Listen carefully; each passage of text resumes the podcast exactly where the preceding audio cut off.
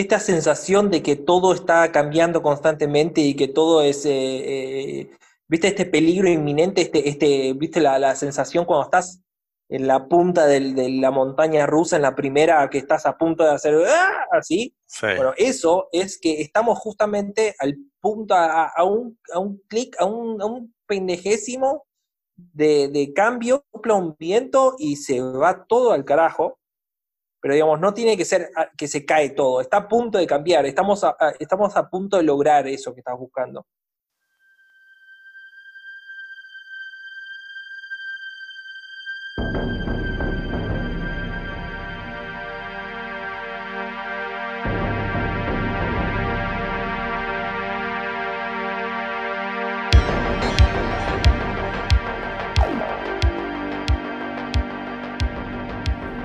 Se me empezó a complicar un poco hacer un podcast todas las semanas y me salté una semana y esta semana sale un poquito atrasado, pero sale, el podcast sale.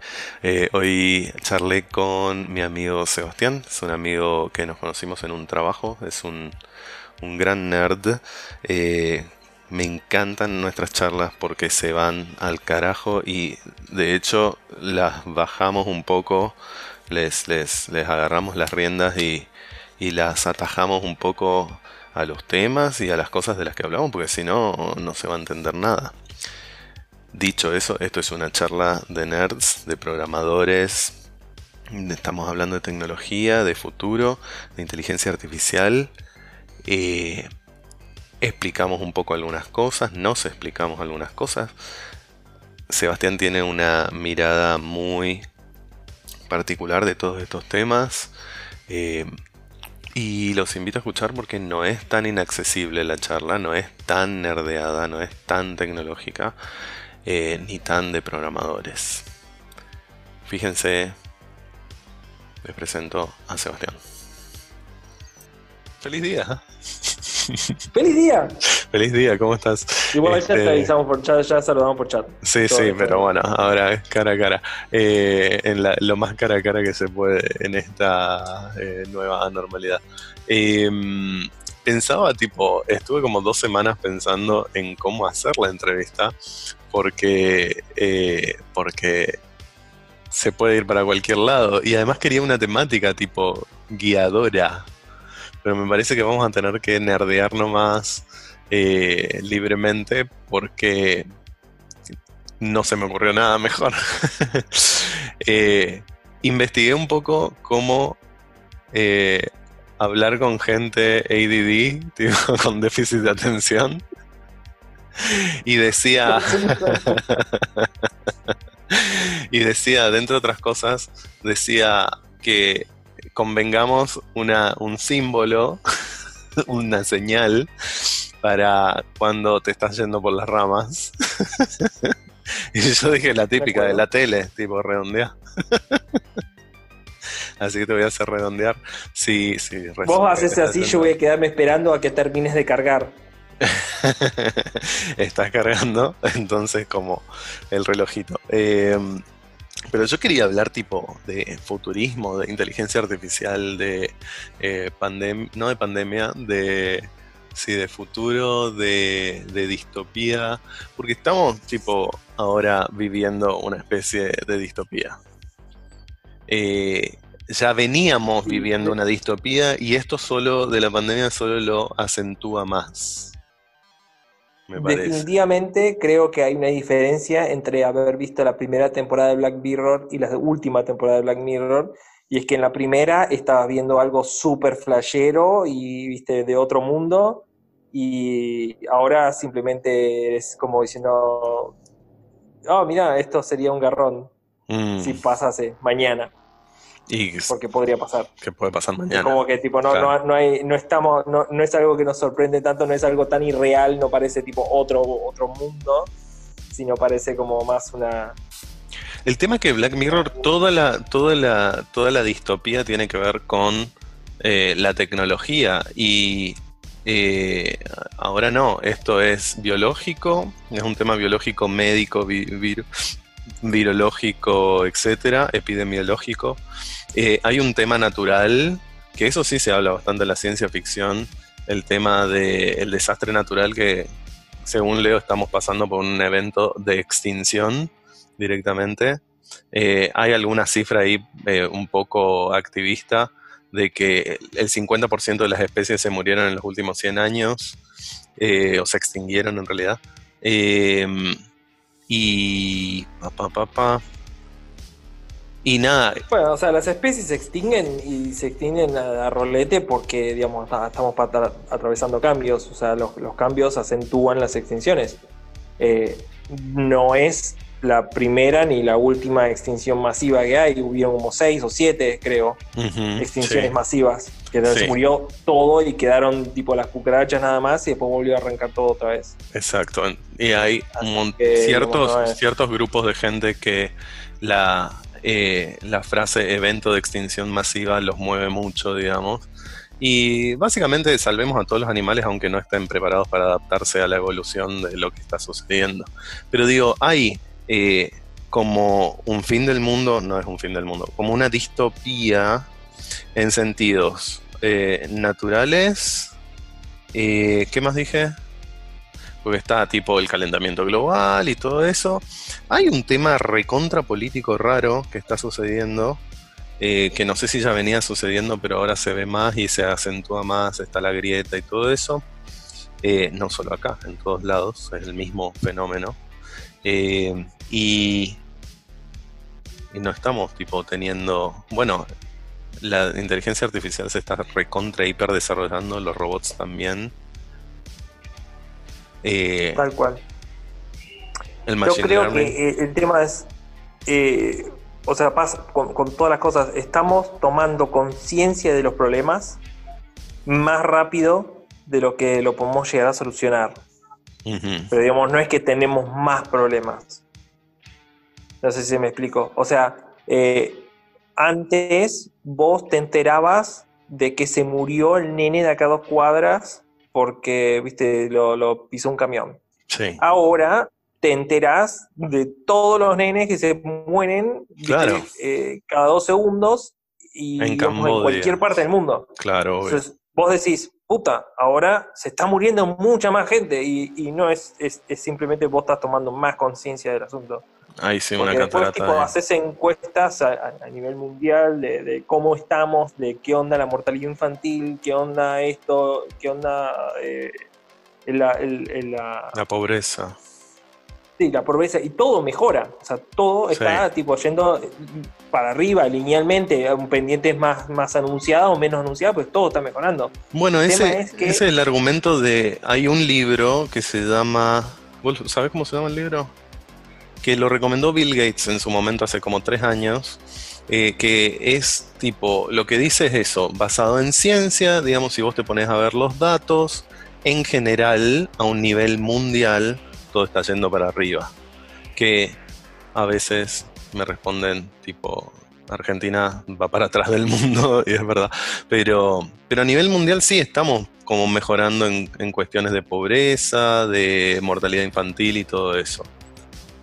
El tema es que justamente estamos mucho más conscientes ahora, porque ahora tipo todos los lugares donde hay pobreza estamos al tanto. Cada vez que se muere alguien porque no se pudo, eh, no sé, no hay hospitales, no hay agua limpia y nos enteramos, sabemos todo. Antes, no, hace 50 años atrás se moría lo mismo o más y no nos enterábamos. O sea, el tema es... No, lo veíamos.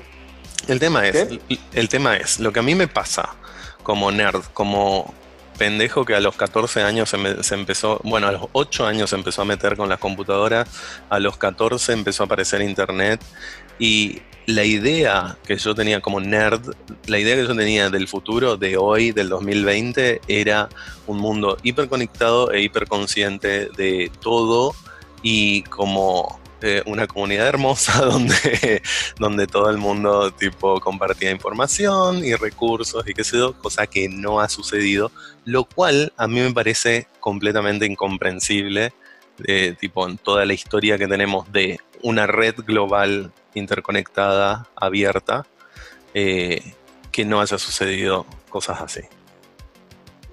Eh, esto quizás suene horrible, ¿no? Pero digamos, creo que el problema más grande que tenemos en este momento son todas las personas que cuando vos eras chico pensaban que eso era una estupidez total. Que eso era no existía, que era un sueño, que era fantasía, entonces tipo están hoy, siguen vivos y tipo y no lo pueden ver y hay que seguir soportándolas a esas personas. Entonces, eh, decís, bueno, tener un mundo súper mega hiper conectado, sí, bueno, pero si no tenés efectivo, entonces, viste, o sea, Bitcoin no, no funciona porque nadie cree en Bitcoin. Digamos, la persona que nace hoy o nació hace 4 o 5 años atrás, que tipo cuando llega grande, que Bitcoin existió toda la vida. O sea, creció con Bitcoin y, cree en Bitcoin. Viste, o sea, en, su historia tuvo más estabilidad que el dólar o lo que sea, no lo va a ver como una ficha así de fantasía o lo que sea. O sea, la, la, razón por la cual hay cosas que no funcionan es porque tipo, hay una gran parte de la población que tipo, simplemente no lo cree, no lo, no lo acepta el eh, tema es que cuando yo tenía 14 años, la gente que tenía 50 o 60 eran los viejos y esa era la gente que no creía en la utopía. Y yo tenía 14 años y creía en la utopía porque era un pendejo que no sabía nada del mundo, supuestamente, según esos viejos. Esos viejos, ponele que algunos se murieron, otros siguen, siguen pateando todavía, pero yo me estoy haciendo viejo eh, y sentí como mis compañeros, mis pares y la gente de mi edad tipo el 80% se fue cayendo de esa categoría que cree tipo en la utopía a convertirse en viejos de mierda, que incrédulos de todo, y ahora están en internet tipo, ah, la, vida, todo es una mierda, la concha de su madre, esta gente hay que pegarle un tiro en la, en la frente. Amigos míos, lo conozco muy bien. Imagínalo por sectores. En este momento, el cine, ¿no parece que estuviese hecho por ese nene de 14 años? donde vos tenés 43 eh. películas eh, y, después agarran y hacen una película con un personaje de cada una de esas 43 películas y te hacen una cosa donde todo está así. El universo Marvel. ¿Eh? El universo Marvel. de Marvel. Pero fuera de Marvel es que, digamos, no solo que decía oh, Marvel, pero todo el resto de la industria del cine está queriendo hacer exactamente lo mismo, porque tipo se dieron cuenta que es la posta. Que a la gente le gusta, le, le encanta eh, la, recordar a alguien de otra historia, y, o sea, las antologías. A la gente le gusta la antología, que es tipo básicamente ver todo conectado. O sea, poder agarrar y subirme a una balanza y que la balanza me diga si yo voy a pedir comida china o ensalada. ok. no te eh, rías porque lo hice. Sí, sí, sí. Eh, o sea, ¿Y en cómo está tu invento? ¿Cómo está tu... Describime tu, tu invento proyecto de la balanza? ¿Cómo es? Bien, bien, bien. le, estuve poniendo Wi-Fi eh, y, ahora estuve viendo Xiaomi. Resulta que tiene su, balanza, o sea, tiene su, ¿viste la, aplicación de Xiaomi para, el relojito? Te mide cómo dormiste, cómo el ejercicio y eso. Y, tienen, tienen balanzas, tienen, tienen dos, tres gadgets más y ya hay una versión open source de eso, así que tipo estoy viendo de subir mi balanza al, proyectito ese. ¿Qué tiene tu balanza? Nada, Wi-Fi. Wi-Fi y no tiene pantalla, es un pedazo de, de, acero inoxidable. O sea, ¿Por, tipo ¿por qué, ¿por qué quiere una, una, pantalla con Wi-Fi? O sea, describímela para la gente que no, no, no entiende de qué hablamos. Una, una balanza chiquita que, digamos, es de acero inoxidable, o sea, todo estético. Para pero personas. No tiene una pantalla. O sea, vos te subís a la balanza eh, y te, los datos te aparecen en el teléfono. Que tipo, eh, tener un, display en el piso donde tenés que agarrar y achinar los ojos para poder ver, no tiene sentido, primero. Y segundo, que tipo, me es más útil que quede grabado en algún lado cuánto PC a lo largo del mes, que digamos, tener un número así inmediato para poder verlo. O sea, digamos, ¿dónde me sirve más el dato? Esa es la, la gran pregunta cuando haces un Claro, sí. O sea, cuando haces algo decís eh, lo, viejo no sirve. Sí, en las aplicaciones que te traquean la salud y todo eso está bueno. el breakthrough es, claro, es, es que, haga algo con el dato aparte de agarrar y mirar y sacarme la ansiedad de medirme a ver Sí, no tener que guardarlo manualmente. Claro.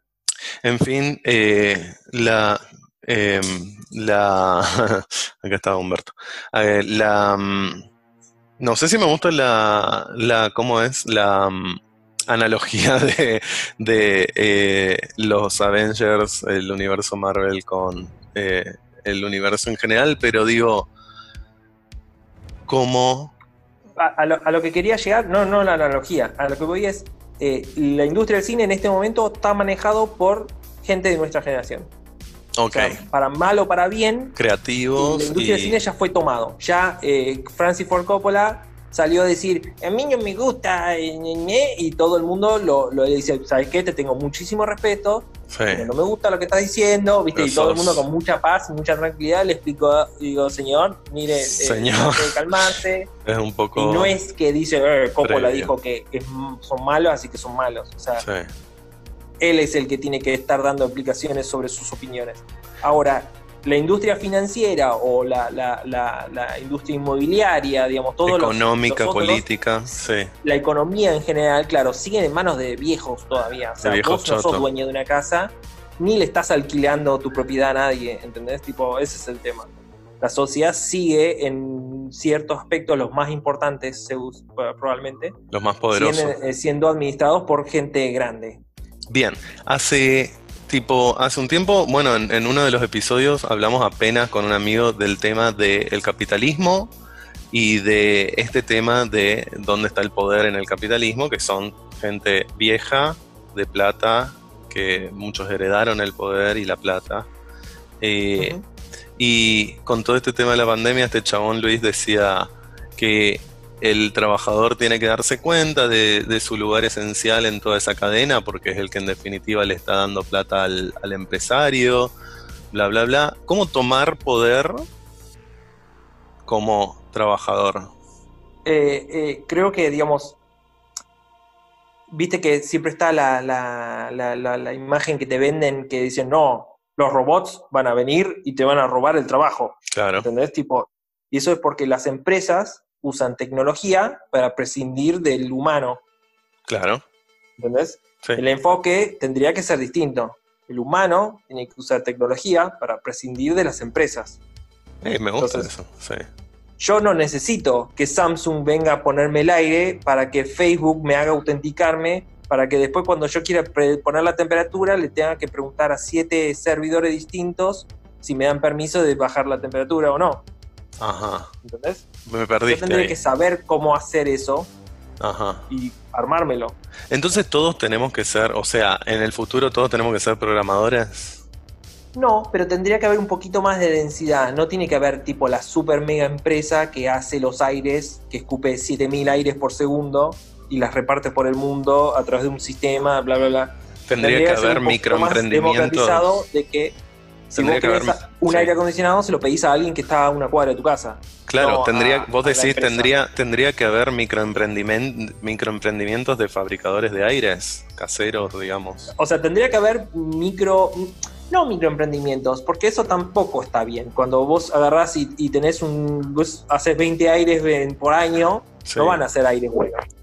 O sea, lo que tiene que haber es una producción distribuida Sí, a- de, de pequeña escala, ¿entendés? Entonces, tipo, Nike, Claro. en vez de ser 3 hectáreas, tendría que ser un aparatito que fabrica zapatillas que te lo compras vos y se lo Ah, compra bueno, vos de acá a la una cuadra, producción. y todos están coordinados con una red gigante tipo Uber, en donde, digamos, cuando alguien quiere una zapatilla, va a la listita de esos aparatos y agarra al, que- al más cercano y dice, dame, dame este par. Claro, al del chabón Dame que este tiene. par, pero en azul y poneme el zigzag de, de- viste, que viene este otro modelo. Sí, del chabón que tiene ¿Eh? la impresora de zapatillas acá a tres cuadras. pero tiene que haber una coordinación, tiene que haber un, un- un- un AI, si se quiere, que esté manejando todo eso. Porque, porque, digamos, solito no vas a llegar a nada. O sea, no, no, no, estamos, no, no, no queremos devolucionar a la edad del artesano. No, pero si decimos que. ir para adelante. Pero no si vos atrás. decís que tenés, si vos decís que tenés una máquina impresora de, de zapatillas Nike y que te la podés comprar o hacerla, armarla o lo que sea, eh, y suena como que, bueno, te compras el cubito que te, te hace tu, tu propio negocio, tu sustento, digamos, y vos sos el zapatero de la cuadra. O algo así, o del barrio.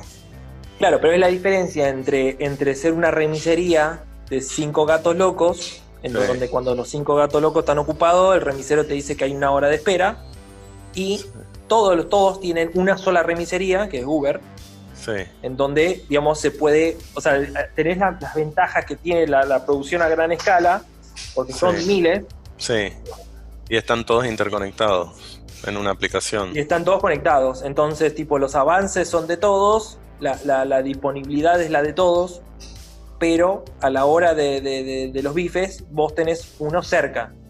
No tenés una fábrica en la concha de la lora con una, una empresa de camiones que distribuye con un local, con un mayorista, con los empleados, todos están ahí sentados, rascándose las pelotas, esperando a que a vos se te cante tener una zapatilla. Y potencialmente una, una IA podría eh, manejar la logística de todo ese sistema, decís.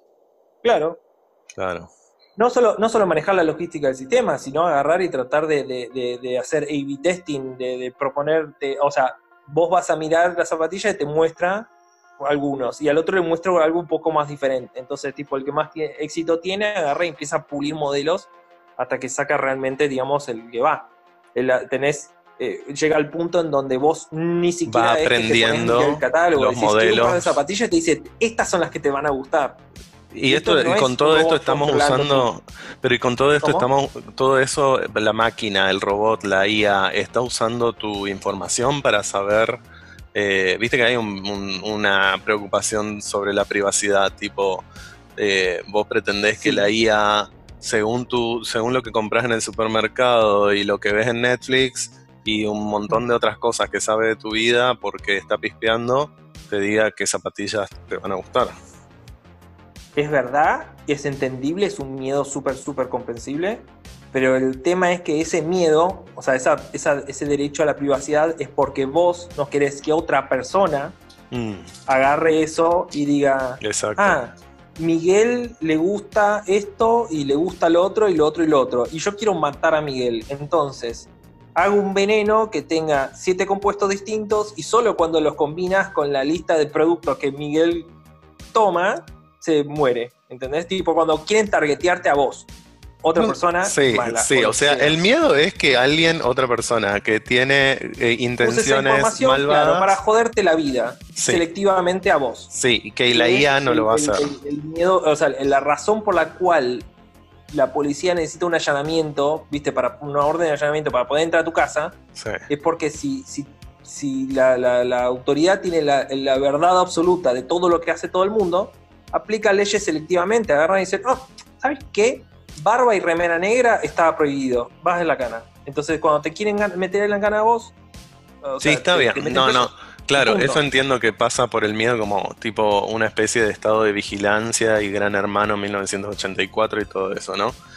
Eh, supongamos que podemos garantizar que tipo comparto mis datos del supermercado, la tarjeta de crédito y todo con la IA y que no, no, no se va a usar para esos fines, pero hay un tema de que vos me estás diciendo hay un tema de que se genera una burbuja alrededor, como la burbuja de información que está viendo ahora, digamos, que uno termina accediendo solo a la información eh, taylorizada, ¿cómo es? Ajustada a, tu perfil que la máquina mm. entiende que te interesa y te gusta, pero eh, pareciera en este momento, por ejemplo, esto de que en YouTube vos vas y ves un video de origami y YouTube te dice, me parece que te gustó el origami porque lo viste más de 7 minutos. Acá tenés 300 videos más de origami y es lo único que te voy a mostrar hoy. Eh, es como que hay, algunos ajustes. Hay algunos ajustes que hay. Y yo, digo, en, en, YouTube se suben, no sé, 14 años de video por segundo.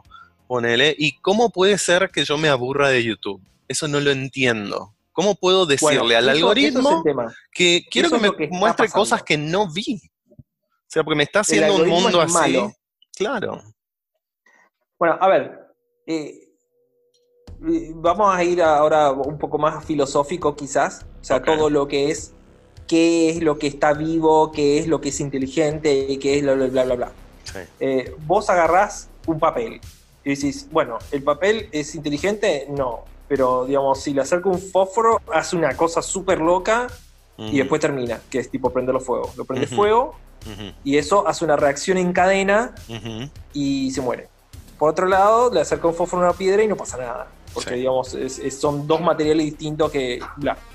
Ahora, cuando eso es esto, este lento camino hacia la entropía que hace todo el universo entero. O sea, viste, vos soltás algo y se cae al piso, todo va al, al estado de menor cantidad de energía. Sí. Eh, ahora, la- todo lo que se opone al paso de la entropía, o sea, todo lo que agarra y hace fuerza en contra, eso es inteligencia. Entonces, Mm. ¿cuál era la pregunta? ¿Volvemos un poco? Eh, la pregunta es, ¿cómo hacemos con la burbuja que genera esta inteligencia artificial que Bien. sabe lo que sabe lo que yo no, no, quiero ya, el ya, ya, 90% ya, ya enganché de vuelta. Ok. Eh, la inteligencia artificial, o sea, el, el- el- el de YouTube, o sea, todo lo que es inteligencia artificial es un algoritmo que evita la entropía. Ok. O sea, vos preparás un algoritmo, por ejemplo, ¿viste Super Mario? Sí. Querés, querés ganar Super Mario con un Sí, AI. Entonces, sí. ¿qué haces? Haces un algoritmo que apriete los ocho botones de Super Mario, los seis botones, arriba, abajo, izquierda, derecha, De correr y saltar, al azar, Sí. de la manera en la que el juego se termine lo, lo- lo- lo más después posible. O sea, tipo que lo, contrario a lo antes posible. Claro, que dures, que dures lo más posible. Claro, durar lo más posible. Entonces, el algoritmo, cualquier algoritmo de inteligencia artificial, lo que hace es cosas al azar, o, o bueno, al azar entre comillas, tratando de evitar que se termine el juego. Eso es todo lo que hace un AI. Eso es todo lo que hacemos nosotros. El ADN es una combinación química molecular que trata de evitar eso. Ok.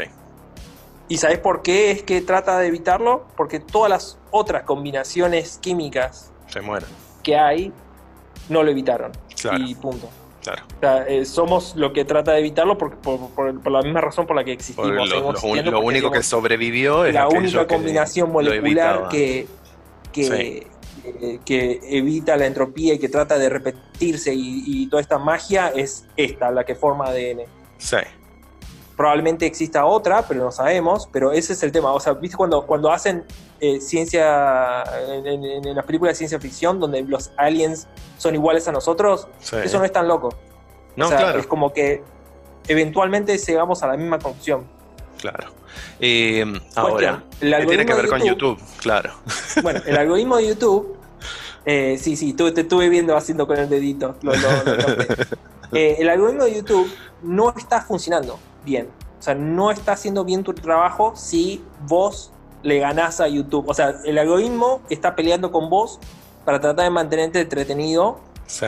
Y cuando vos pensás que te aburriste de YouTube, es porque el algoritmo de YouTube cayó, Cayó. En, en un, en un loop de entropía en donde te está proponiendo siempre lo mismo. Ajá. ¿Entendés? Sí. y no lo está logrando. Sí. Entonces es simplemente una falla de un AI que todavía no es perfecto. Me parece terriblemente... Sí, sí, se entiende. Pero me parece re loco que YouTube de Google, con los mejores ingenieros del mundo, tenga ese problema. ¿Y el AI Eh, este está aprendiendo supuestamente? ¿O están diseñando algoritmos nuevos? Están todo el tiempo tratando de hacer cosas nuevas, pero el tema es que no todo el mundo está a favor de, de- de que eso funcione, porque vos tenés el tipo que lo único que quiere es ganar plata con, con las ads. Porque ahí es donde tipo empieza a, a embarrar la cancha del capitalismo. O sea, hay un montón de personas que están tratando de ganar plata. Después hay un montón de personas que están tratando de lo que están tratando de ganar plata, no ganen tanta plata, que son los que tuiquean el algoritmo para que no puedas cagarlos. No sé si viste, bueno, vos no tenés chicos y no me imagino que hayas visto algo, algún, algún eh, feed de YouTube que esté embarrado por la presencia de niños. Pero hay. Para sacarle plata básicamente a los niños. Sí. vos pones, agarrás y pones un video de, de, de, no sé, plin plin, viste, un Sí, payaso. Sí. Y a los siete videos empieza a aparecer los huevos sorpresa de plin plin. Entonces vas y pones dibujito de Pepa.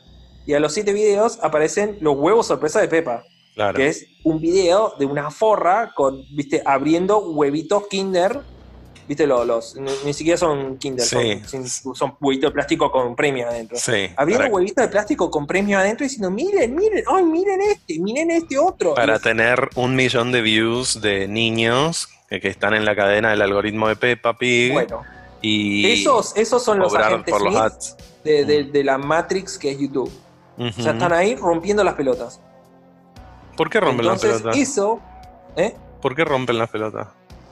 Porque no están, no están ahí para, para, para servir al AI, no están ahí para, para ayudar a que YouTube te dé el video más entretenido para vos.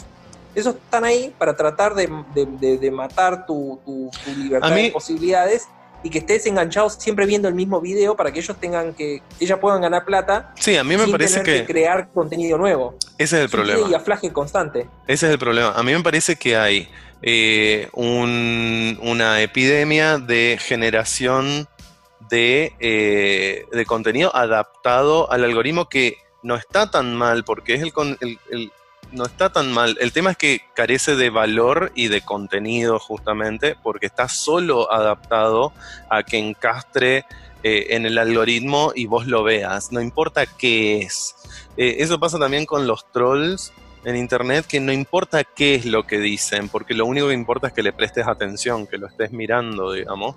Exactamente. Eh, y es eso, eso no, no, no, no puedo entender que no encontramos todavía la manera de hacer que el algoritmo detecte esos.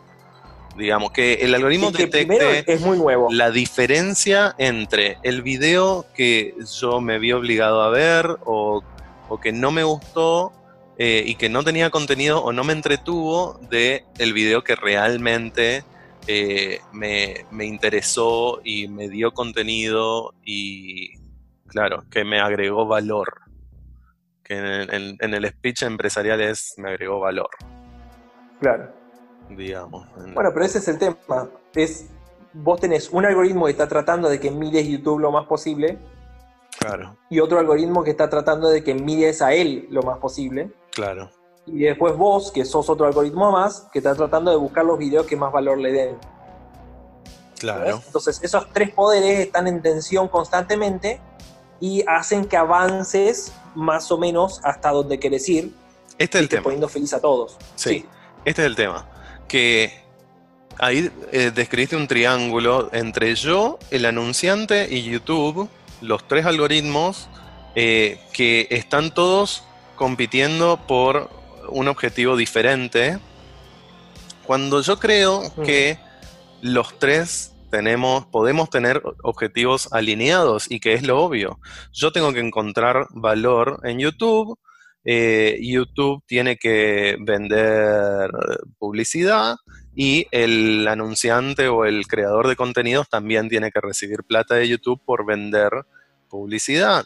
Entonces, ¿cómo no Claro, hubo este análisis donde los ingenieros de YouTube en un momento dicen, tenemos que ajustar el algoritmo para medir el grado de valor que le dan los videos al, eh, al usuario y eh, ajustar en consecuencia lo que le mostramos al usuario eh, para que los generadores de contenido generen contenido de valor. Ahí está el tema. A lo que le falta, y esto no sé si se le ocurrió a YouTube ya o no, porque ya estamos entrando en, en- en- en cosas raras, es YouTube mide lo que puede medir, que es clics, tiempo de vista, eh, Likes. si hiciste clic en el anuncio o no, y cosas por el estilo. Para el contenido en sí, no hay ningún algoritmo midiendo el contenido.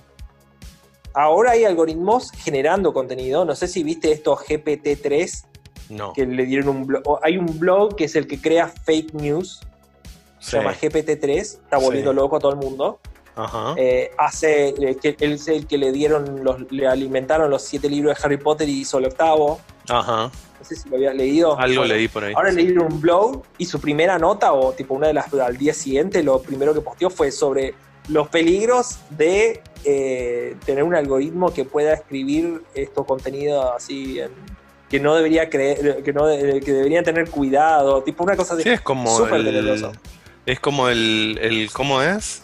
El fake, eh, ¿cómo se llama el de las caras? El que te, te imita las caras. El de deepfake.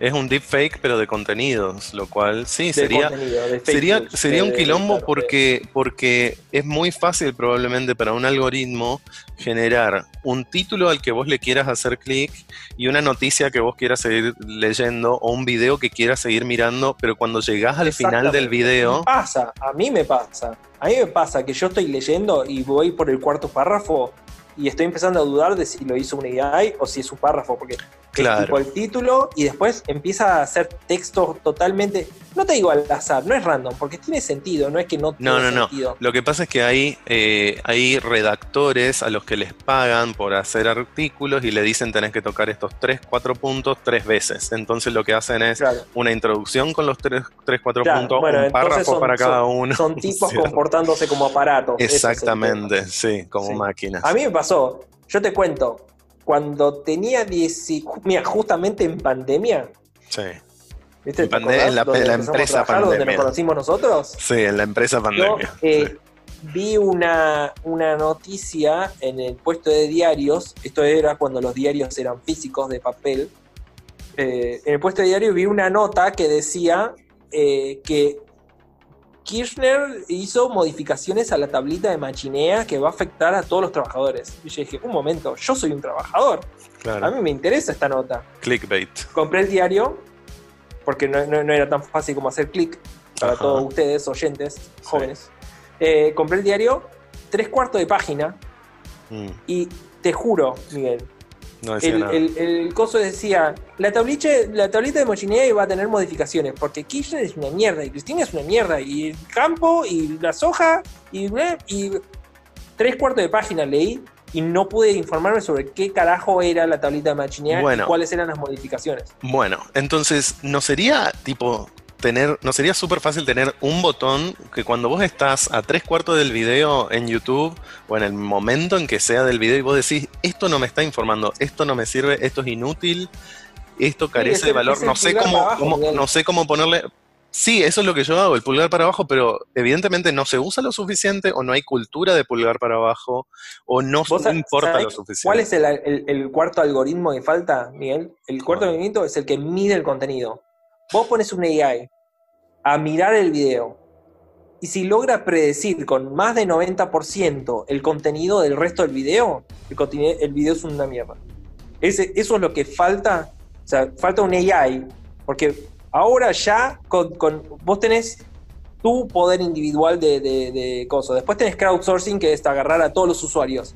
Ahora, con, con- con la cantidad de bots que hay, el crowdsourcing te lo metes en el culo, porque digamos, vos no podés agarrar a la comunidad y decir que, que, que voten para abajo los videos, que, o sea, no, no podés con, o sea, teniendo un AI que escupe contenido a lo pavote, no alcanza toda la comunidad del mundo para, para filtrar ese, para depurar ese contenido. No, O sea, claro, pero tenés un montón basura. de muestras. sí tenés un montón de muestras de pulgares para abajo que podés darles Claro, más bueno, pero tipo, yo pongo un bot a hacer clic y, le y te gano, porque tipo, esos videos de, de huevitos tienen más pulgares para arriba y te aseguro que ningún nene va y hace clic en pulgar para arriba para poder, viste, flyar el coso. Sí, bot. tenés las, tenés las granjas de, de- de likes y todo eso también que te, Tal cual. te cagan O el algoritmo. Mm, Es algo mecánico.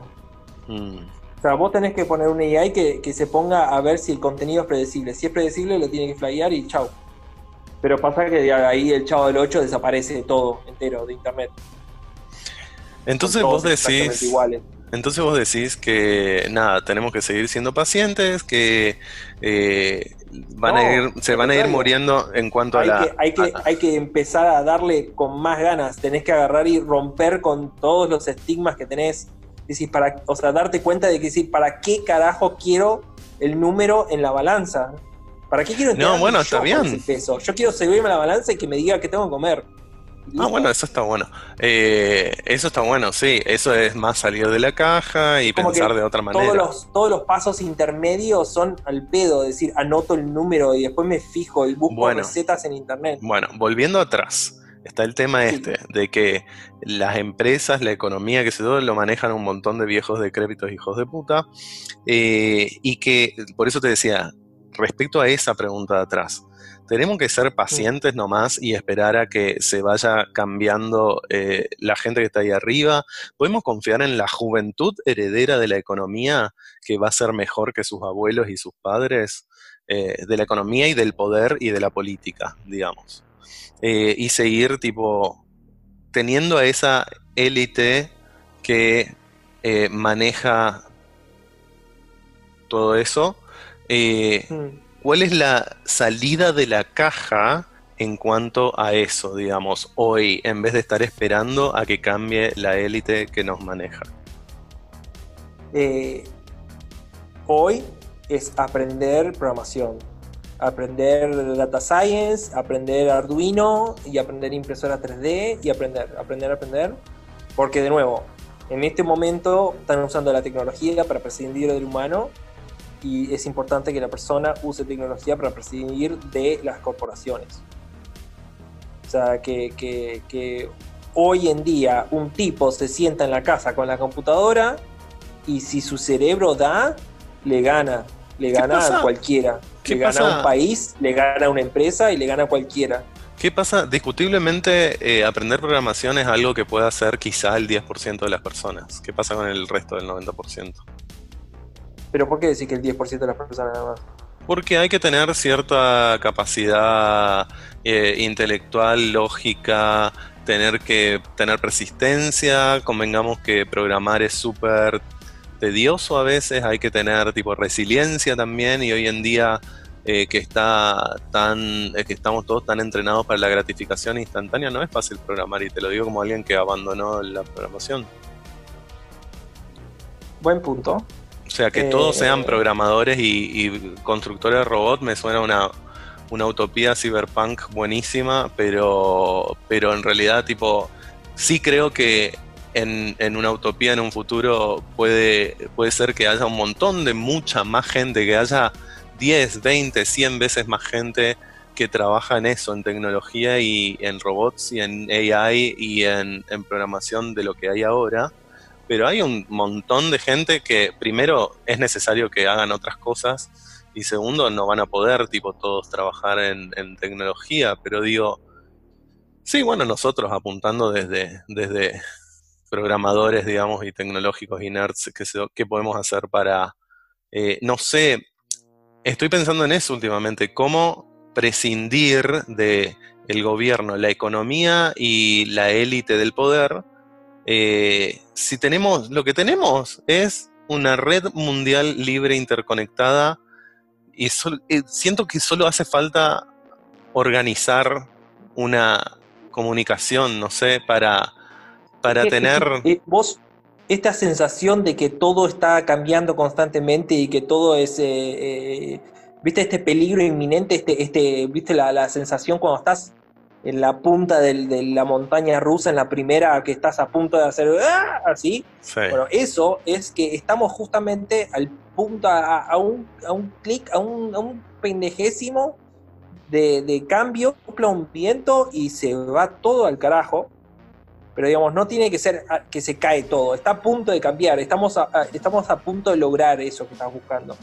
Eso, eso de decir, bueno, tenemos todo para hacerlo, ahora falta que lo hagamos y falta esa idea, esa chispa o ese, esa semilla de fractal la semilla. que agarre y dispare todo y ponga todo en su lugar. ¿Cuál es la semilla? ¿Eh? ¿Cuál es la semilla? Un AI que la pegue, un AI que logre el, adiestrar a la humanidad, porque... Para mí no es un AI. Para mí... ¿Por qué no? O sea, puede ser un AI que nos organice, pero un AI va a ser un millón de veces menos capaz que, un montón de mentes humanas, tipo, trabajando con un objetivo en común. Entonces, un AI puede estar ayudando ahí en el medio, en la organización. Un AI, Miguel. No, ese es el tema. Yo soy un AI. Yo soy un AI, ¿Eh? no un AI.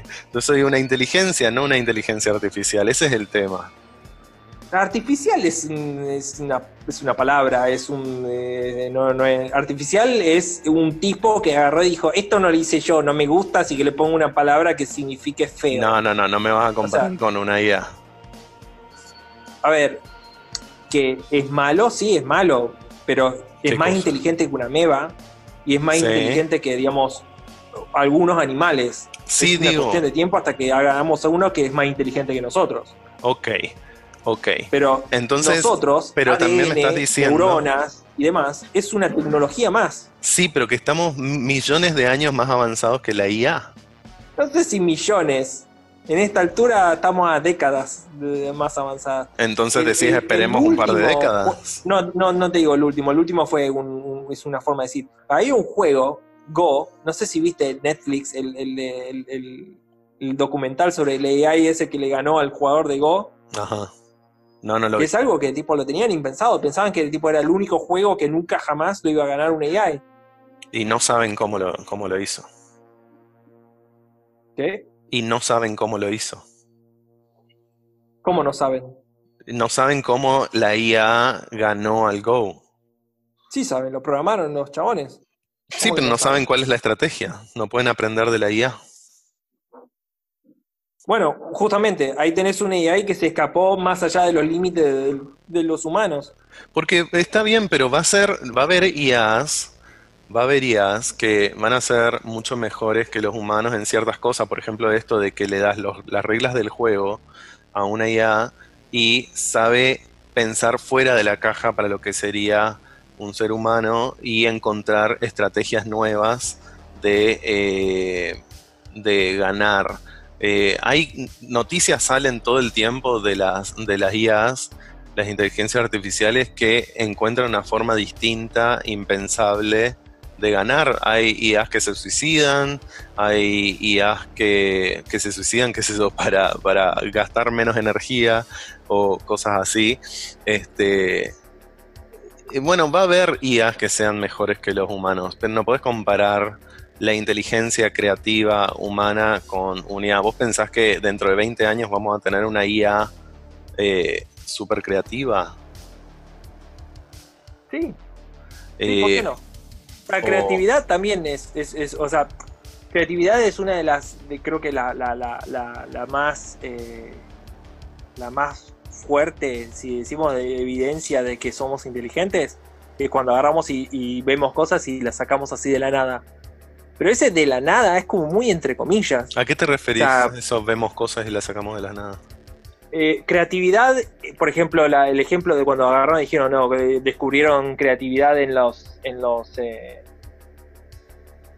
eh, Son todos términos muy discutidos. ¿cómo se llama esta, filosóficos. esta- este, este bueno, nada, un, un bicho, Ah, encontraron un animal que eh, empujó una piedra hasta donde estaba, o sea, estaba tratando de enganchar un, un- un nido con huevos y no llegaba y arrastró una piedra y lo empujó hasta ahí, se subió y lo, lo bla. Sí, O una ardilla que le mostraron un tubo lleno de agua con, viste, una bellota flotando en el agua y tiradas piedritas así hasta que sal- la semillita subía, sí. lo sacaban y la ardilla estuvo así, lo vio el tipo, lo intentó una vez así, a la segunda vez empujó el coso y, y sacó la semilla. Sí. Eso es más Entonces, creativo. digamos, vos decís, oh, creatividad, pero hay cosas que te parece que son de la nada, que decís, oh, eso fue una idea original que salió de su cabeza, y para alguien un poco más avanzado, le parece como súper obvio. Entonces vos decís, Entonces- a ver, primero, vos sos completamente tecnofílico y tu idea de cómo llegar a la utopía es esperar por esa IA eh, Dios y seguir trabajando para construirla.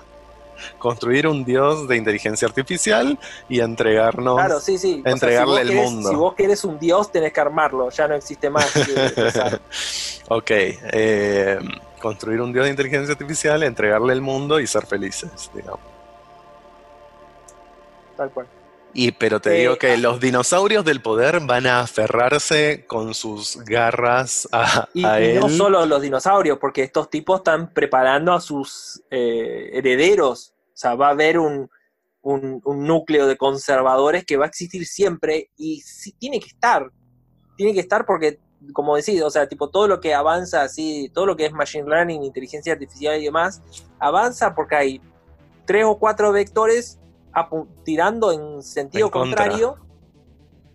Claro, Es necesario entonces tener. vos tenés, eh, por un lado, la cantidad de gente procreando y por otro lado, la cantidad de catástrofes que nos están matando y venimos ganando nosotros. Ese El es el tema-. La, pero el la tema es- sobrepoblación es... nosotros ganándole a todas las razones para morirse. Sí, claro, sí, sí.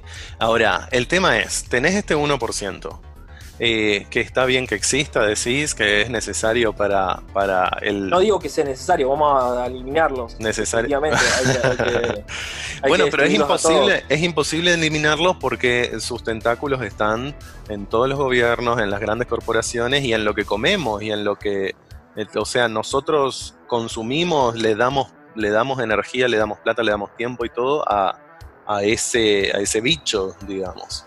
Ahora, si no podemos eliminarlo porque no, no llegamos hasta ahí, no, no, no, no podemos simplemente decir, eh, bueno, qué sé yo, dejo de consumir todo lo que sea Nestlé, porque, porque es por sus conexiones, o dejo de, qué sé yo, lo que sea que uno considera Ah. que, que, que Ahí es parte tenés de otro esa- mecanismo que es el, el- el- el casteo social, eh, o no sé cómo se dice. Cuando te, sea, si vos agarrás y decís, oh, no tengo, no más corporaciones, no miro tele, no. Y la gente te deja de dar bola porque chao. Aislamiento, claro, exactamente. Eh, entonces, tipo, no pudimos dejar el 1% donde está el 1% y, tipo, generar otra cosa el 99%, tipo, dejándolos a ellos que hagan lo suyo, pero, tipo, no seguirles el juego. Eso es lo que ando pensando. Eh, eh, o sea, eh, claro, como decís, no vamos a poder con ese 1%. O sea, ese 1% va a seguir estando, va a encontrar la forma de seguir estando. Y Sí, cuanto más drástico seamos nosotros, nuestro intento de liberarnos, más drástico va a ser en su intento de, de- de- de someternos. sí, Eso es imposible, inescapable, y lo que podemos hacer es encontrar la forma de que tenga la menor cantidad de ataduras posibles.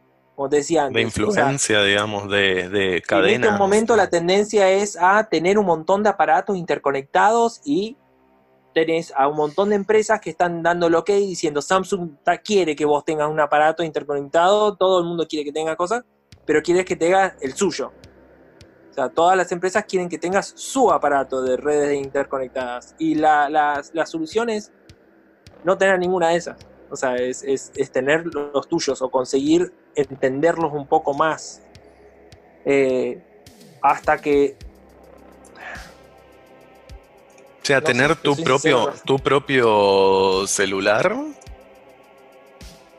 Steampunk Eh, armado.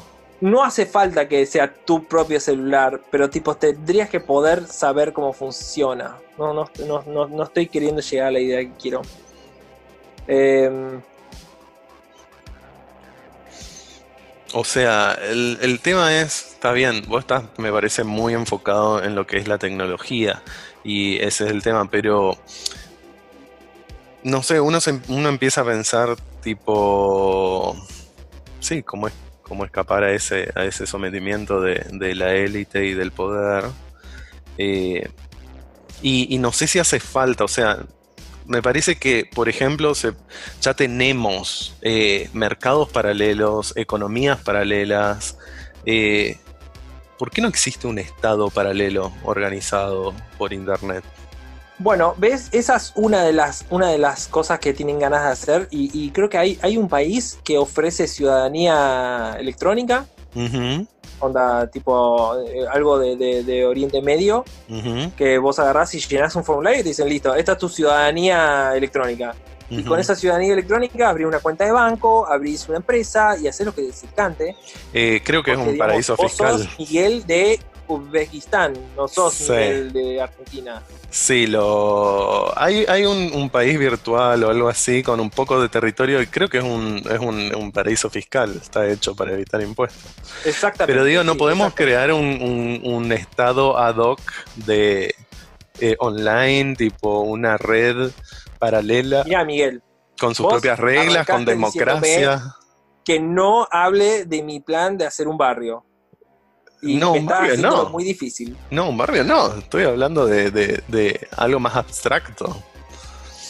No, justamente, claro, o sea, no, no tiene que tener un lugar físico. Lo, lo- cuando te decía que quería hacerlo, era quería que sean muchísimos puntos que empiecen a engordar después alrededor del mundo, pero tipo que no sea un lugar físico. Pequeñas O sea, comunidades. yo quiero que te instales una aplicación y empieces a tener cada vez más cositas automatizadas en tu casa hasta que estás, empezaste a producir valor. ¿entendés? Tipo, hasta que ya eh, eh, dependés, cada vez tenés menos cuentas para pagar y tenés eh, más cosas que te generan valor. A mí me encanta O sea, esa idea, hacer pero un pedazo de tecnología que se alimente de humanos para reproducirse, o sea, vender más aparatos No suena eh, bien. y, que, y que se atache a un humano y cree valor. A O sea, mí me, sus- me- sus dos instrucciones básicas. me gusta esa, esa idea en general tuya a, la, a, a futuro, pero, lo, eh, pero es a, años en el futuro. Entonces, No, no, ahora tenemos una balanza, ¿entendés? Y la balanza no solo te pesa, sino que lo que ahora el, el paso 2 para la balanza es ponerle eh, paredes, digamos, sea, hacer la balanza más grande de, de- de tipo 70 centímetros de superficie, que tenga, tengo- la, la cosa es, tengo una ducha chiquita en el baño de Mm. abajo, que tiene, viste, esas, que es una rejilla y una ducha, y entonces tipo te bañás y se moja todo el piso y tenés que con el secador llevar la rejilla. sí, Bueno, quiero ponerle esta balanza, que es una plancha de acero en definitiva, con el agujero en el medio conectado directamente a la rejilla, y cuatro paredes de, de policarbonato acrílico, y hacer una ducha. Sí. O sea, encerrar esa ducha suelta adentro de una, de una cabinita que sea súper fácil de sacar y poner.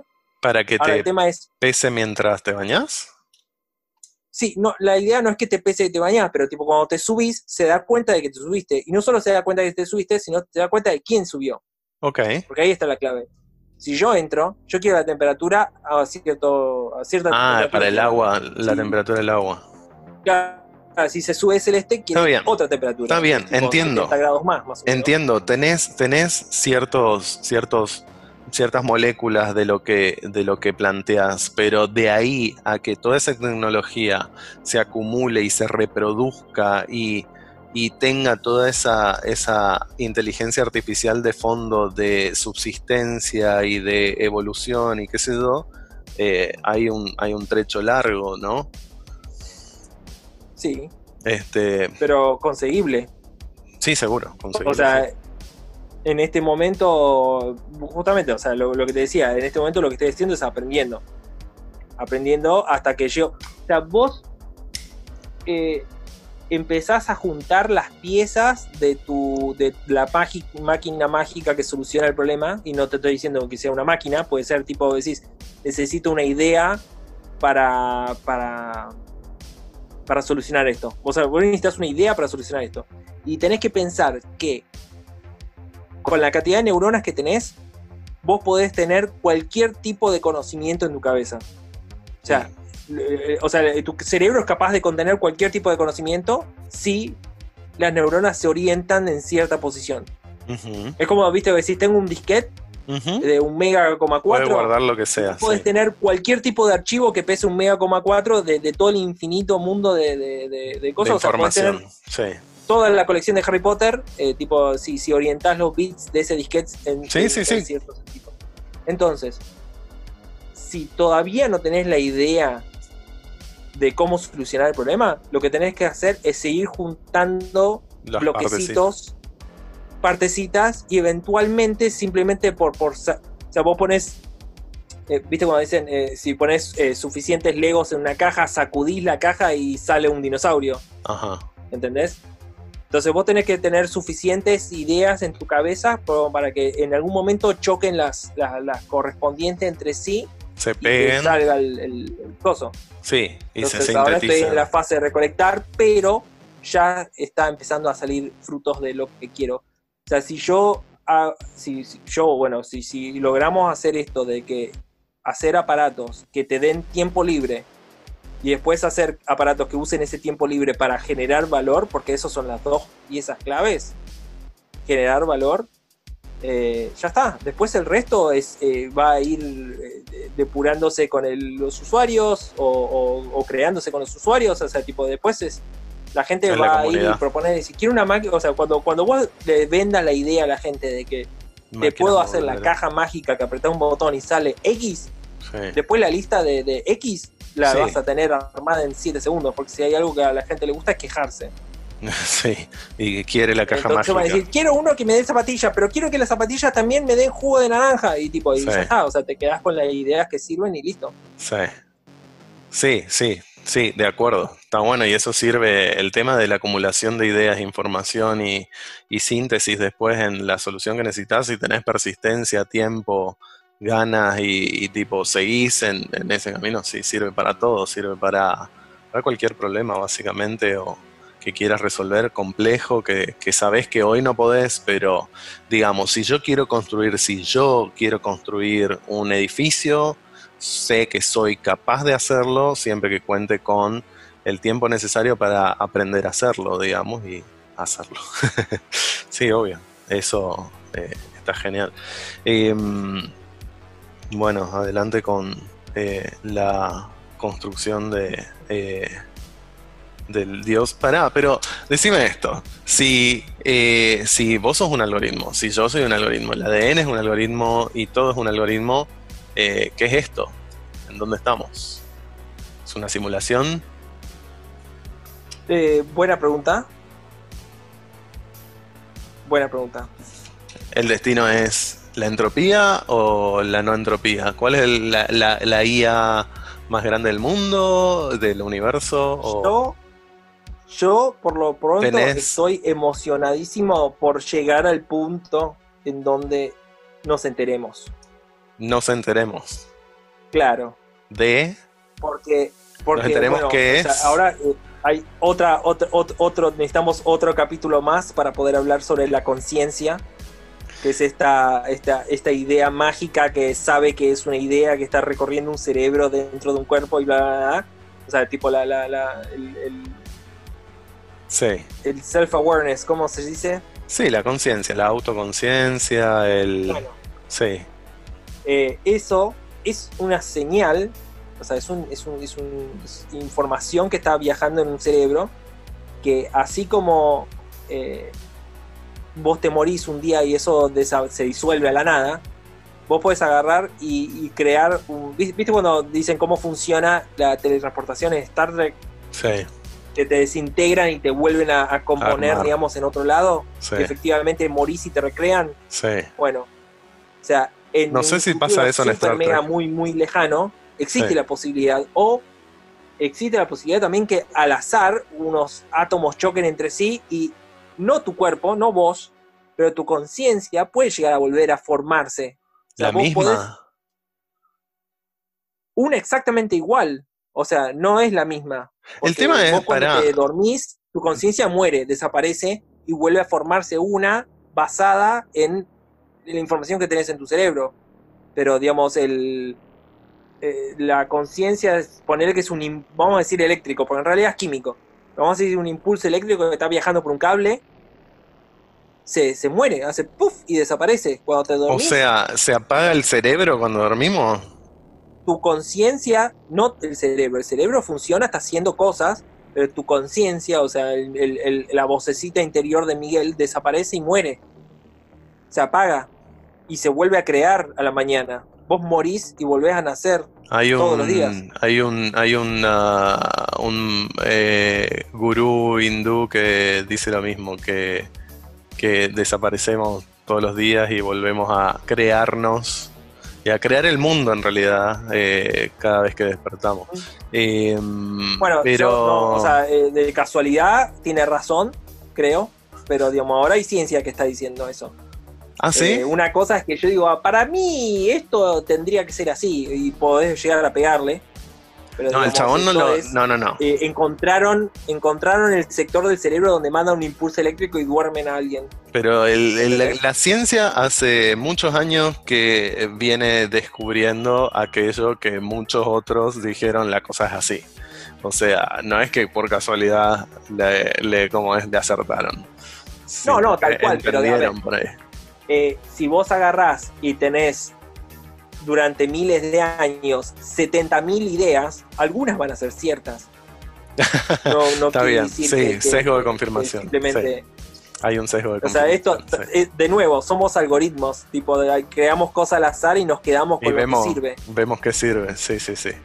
Exacto. Eh, bueno, está bien, dejémoslo ahí. entonces, la conciencia no persiste, o sea, vos decís, se esfuma cuando uno se muere, ya no digo de dormir, se muere. Hmm. No, no persiste, desaparece. Claro, bueno, yo no, no, coincido, para mí la conciencia persiste. A ver, viste, si vos tirás una piedra en una laguna y se hacen onditas, bueno, esas onditas llegan hasta el borde del lago, rebotan y vuelven y listo. No, no, no es, no desaparece, no se muere esa onda, esa onda sigue para siempre, pero se convierte en, background noise, en, ruido de fondo, o sea, en, ruido cuántico. Sí, sí, pero la piedra. donde vos, pero la piedra. estás sobre la superficie del agua, estás sobre la superficie del agua mirando todos los átomos de todas las moléculas de agua individualmente y ves que desaparecen y aparecen en lugares distintos, porque eso ya es cuando estás mirando cosas a nivel cuántico, y eso depende de un piedrazo que tiraron hace miles de años atrás ahí, o una gota de agua que cayó. O sea, te mezclas con el universo infinito hasta que vos no existís más. O sea, Miguel no está más, es una onda de, sonido o de lo que sea. Bueno, conciencia en tanto Miguel no. Y hasta volverse nada. Conciencia en tanto Miguel, no. Está bien, dejemos acá porque ya nos fuimos al carajo y empezamos el. Y yo te, ya entramos en el peligro. ¿Sabías en qué te entramos, estabas metiendo, Entramos en el universo cuántico, pero está perfecto porque estamos en tiempo. Estamos en tiempo. Eh, te quiero tirar una sola nomás que eh, hay un tema, y esto volviendo un poco para atrás, tendría que haber sido un poco en el medio.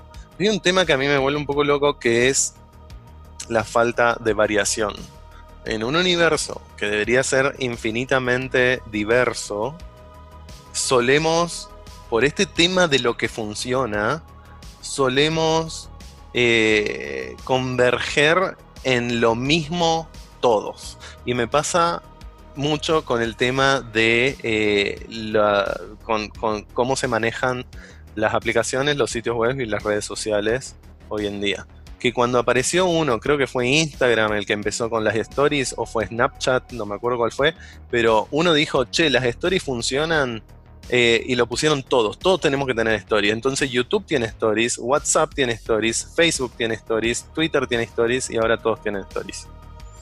Eh, no entiendo por qué la, falta de innovación. de que poner algo en internet para morirse de vergüenza a los 15 años no tiene sentido. No, está perfecto eso. Pero ¿por qué? Es el tema. La gente no, quiere tener eh, accountability. Está perfecto. Está perfecto. Pero ¿por qué implementar exactamente la misma funcionalidad de otro sistema en tu sistema eh, y, y, hacer Porque somos un fractal, Miguel el universo entero es un fractal. Bueno, no, no, no te me pongas así. No, no, no. Porque vos le preguntás a Zuckerberg por qué y no te va a decir por qué somos un fractal. No, pero digo, ¿por qué no, se le cae una idea a esta gente que está, que tiene tanta plata y tanta, tantas cabezas juntas? ¿Por qué no hay una. ¿Por qué seguimos con Instagram y Facebook y no hay una red social que sea diferente? Está, se llama distopia y nadie lo usa, Miguel. Todo el mundo quiere el que usa todo el mundo. O sea, nosotros tenemos esta, e, e, evolutivamente tenemos la, la, la, Hay una diáspora, red social. diáspora, ah, diáspora, diáspora, sí, diáspora. bueno, sí, pero una, una que salió. Vamos a hacer la distopia entonces. Eh, red social distopia. Nosotros tenemos esta, esta, esta, esta el recurso evolutivo de la protección por manadas. Sí, otro tema, otro tema. Si vos vas con el resto de la manada, es menos probable que te mueras, ¿entendés? Entonces, si todo el mundo hace esto, vos vas a hacer lo mismo porque no te querés fundir. Se me van a salir los ojos y sigo. ¿Quién, quién dijo no voy a seguir a la manada? Blockbuster dijo no voy a seguir a la manada. Y Kodak dijo no voy a seguir a la manada. Pero Netflix también. Pero Netflix también, y ahora todos ¿Eh? tienen que. Netflix también dijo no voy a seguir a la manada. Y ahora todos quieren ser Netflix en vez de ponerle su, vuelta interesante, ahora tenemos, ¿y sabes qué va a pasar? Vamos a tener 16 tipos de servicios de, streaming como Netflix y de repente vamos a tener un servicio que va a decir, te damos los 16 juntos y ya tenés TV por cable de nuevo porque tenés el paquete que vas a estar pagando mensual para tener los 16 de streaming juntos. Porque todo es un tire y afloje, el capitalismo está planteado para que este, un tipo tratando de darte la menor cantidad de valor a cambio de la mayor cantidad de plata posible y esta creencia ciega que tiene el capitalismo en el que el, la, la, ¿cómo se dice? Que, el, usuario, el cliente, digamos, la, la demanda, va a tener la cordura necesaria para filtrar lo que nos sirve. Lo, cual no está pasando, porque el, marketing, el, marketing que siempre muestran como ejemplo más feo del capitalismo, el marketing es la, peor basura que, juega en contra del capitalismo. Porque vos tenés el, que está ofreciendo el servicio, o sea, la, oferta y la demanda, y el marketing sistemáticamente debilita la demanda para que sea más fácil de, aplacar. O sea, es como que si, si yo no hago un producto que es interesante, no importa. Marketing hace que mi producto se parezca más interesante, sin que yo tenga que mejorar el producto. Claro, manipula la opinión. Entonces, digamos, vos tenés que, vos tenés el, el, el, por un lado la oferta que está tratando de dar la menor cantidad de valor posible a cambio de la mayor cantidad de plata posible, y la demanda que está tratando de conseguir la mayor cantidad de valor a cambio de la menor cantidad de plata, posible. El capitalismo es un fractal. El capitalismo es un algoritmo más Vos cállate, Miguel. Ya te estoy cargando. podés, podés hacer, todo el mundo puede hacer un podcast. Eh, cuando se termine el mundo vamos a, estar haciendo esto, tipo desde nuestras es. Es AI que haga podcast. ¿Te viste Midnight? Sí, te viste Midnight Gospel. ¿Te viste el final? Muy bueno Midnight Gospel. Me gustó mucho. ¿Te viste? ¿Te gustó el final? Tiene estas cosas. O sea, entiendo el tema de las, o sea, no, no comparto muchas cosas con religiones por el hecho de que tipo esto de, decir, eh, o sea, ideas puntuales en donde decir, bueno, todas las cosas malas que me pasan me las merezco porque, porque no sé, mi tatara, tatara, tatara, tatara abuelo comió una manzana. eso no, buena. eso no dice Midnight Gospel, pero bueno, dale. No, no, no, no, no, por eso digo, hablo ah. de religiones en general. Pero hay estas cosas, estas, estas ideas, historias, contenidos que resuenan, resuenan, viste, como que, digamos, me, hace sentir parte de algo más grande. O sea, me hace sentir, decís, mierda, esto, esto es, esto... Esta madre. Eh, resuenan conmigo y me hacen sentir que soy algo imparable, inevitable, eh, en sintonía. Eh, tiene esta sensación rara que digo, puta madre, esto es lo que la gente debe sentir cuando dice, oh, vi a Dios, me tocó Dios o lo que sea. Claro. digo, esta es la sensación. Y Midnight Gospel es una de esas historias que me hizo... Te inspira. Resonar de esa forma. Te inspira. Me inspira. La historia eh, del huevo es la otra, que no sé si viste, pero eh, sí. la historia se llama, la versión animada. Se llama El huevo de Andy Weir, que es el escritor de The Martian, eh, que acá le misión, misión de rescate era la película la que hicimos. The Martian, el de, el de Mark Wahlberg. De Mark Wahlberg, sí, con el actor Mark. O Matt Damon, no, no sé, son, son iguales. Creo que están los dos. no. Ah, eh, no, no, es Matt Wahlberg. Uno es, eh, eh, Mark Wahlberg es el Matt Damon. No, es Damon. No me acuerdo si era Damon o, el, o Wahlberg. Sí, son. Sí. Pero bueno, el, el, chabón que escribió la novela en la que se basó mm. esa peli, que, que, es muy, muy nerda y muy científica, escribió El huevo y con el huevo realmente pegó mucho se hizo muy conocido, está muy bueno el, el, cuento de ese. Pero sí, te inspira. Eh, el tema con Midnight Gospel es que es. a, mí lo que me gusta es esa sensación que te da de. Sería como un discomfort, como estar fuera de, de, de, el lugar donde entendés todo lo que está ocurriendo. O sea, vos te pones a ver cualquier otra serie en Netflix y sigue un patrón determinado. Y Midnight Gospel es una cosa súper rara que no sabes ni qué está mirando, ni de qué están hablando, ni eh, te, te, te, causa, sí tiene una historia y, se entiende de lo que hablan si le prestas atención, pero te saca tanto de la, de, la zona de lo normal, digamos, y es tan original en, en ese sentido. Eso es lo que me gusta, tipo, la sensación de que estás probando un gusto nuevo de helado, ponele. Bueno, ves, esos, ahí, ahí tenés un tipo que le chupa un huevo ganar plata, porque él simplemente eso es un side effect, es aquí un efecto secundario de, ganar plata, pero digamos, él tiene una idea que quiere ponerla, viste, en, manifestarla y no le interesa, y tiene los recursos para hacerlo aparte, porque digamos, vos podés tener una idea súper mega brillante, pero nunca lo vas a poder ver en Netflix. Bueno, últimamente están, están produciendo cualquier cosa. nunca digas nunca. plata. Netflix, están súper desesperados por crear contenido. Nunca digas nunca. Pero tenés un, un, chabón que simplemente se le ocurrió algo y, y vos tenés dos momentos en, en, un algoritmo, un AI, en donde vos estás puliendo o estás directamente haciendo un, un, ¿Cómo se dice cuando rompen una, una, industria? Los. Eh, ¿Rompen una industria?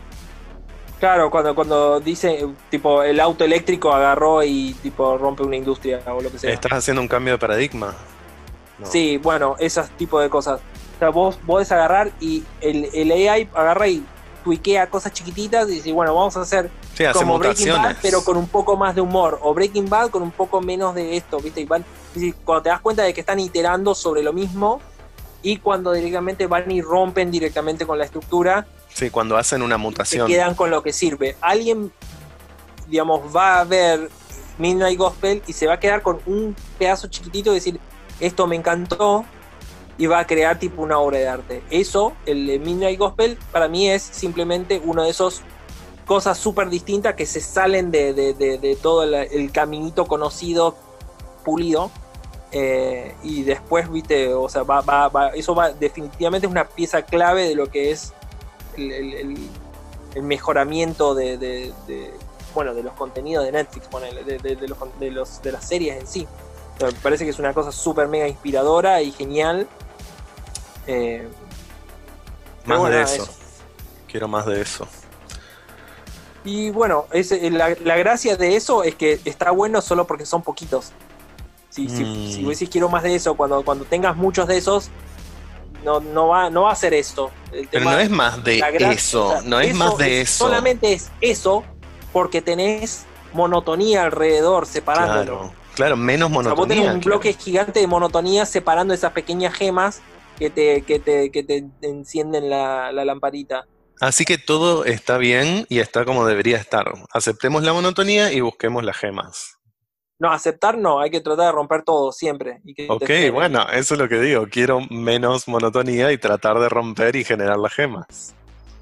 Está bien, pero digamos, a lo que voy es, no te pongas mal si aparecen muy de vez en cuando. No me voy a poner mal, no me voy a poner mal. Porque, digamos, ese, ese, ese es el tema. O sea, van a aparecer muy de vez en cuando, no importa lo que hagas.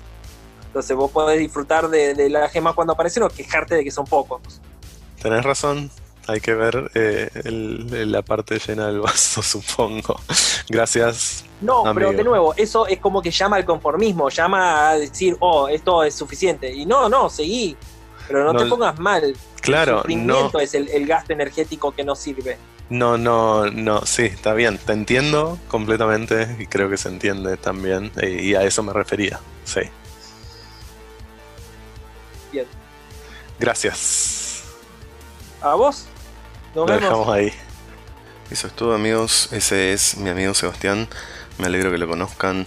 Eh, quizá lo vuelvan a escuchar, quizá en otro podcast, quizá en este podcast en una segunda temporada. Queda poco de esta temporada. Em, yo planeé hacer 10 episodios. Se vienen los dos últimos. Estoy pensando qué va a suceder con esos episodios. Em, pero vendrán. Y se termina la temporada y después veremos cómo sigue mi vida con los podcasts. Tengo mil ideas de podcast pero bueno, eso para hablarlo más adelante. Gracias a los que se preguntaron, los que estaban esperando el próximo episodio, los que se preguntaron qué pasó. Saqué el episodio anterior, lo estuve reeditando, esa es otra razón por la que me atrasé. Lo estuve reeditando para que se entienda un poco mejor el episodio con Anónimo porque realmente recibí muchos comentarios de que estaba difícil de escuchar Así que me puse a editarlo, a hacer una edición más fina, eh, que no quedó perfecta, porque perfecto no existe, pero, pero quedó mucho más entendible y escuchable. Así que si no lo pudieron escuchar, los invito a escuchar de nuevo. Le quiero agradecer a todos los que estuvieron pasándome tanto las críticas y comentarios sobre el episodio anterior que no se podía escuchar bien, como lo que me preguntaron qué pasó con el episodio de la semana pasada, que es este, que salió atrasado. Y un día más, un día menos. Eh, gracias por estar eh, y estar escuchando y por esperar. Mi nombre es Miguel. ¿Miguel? Mi nombre es Miguel y me pueden encontrar en arroba miguelur1983 en Instagram. Me pueden mandar mensajes. Les agradezco por escuchar. Bye.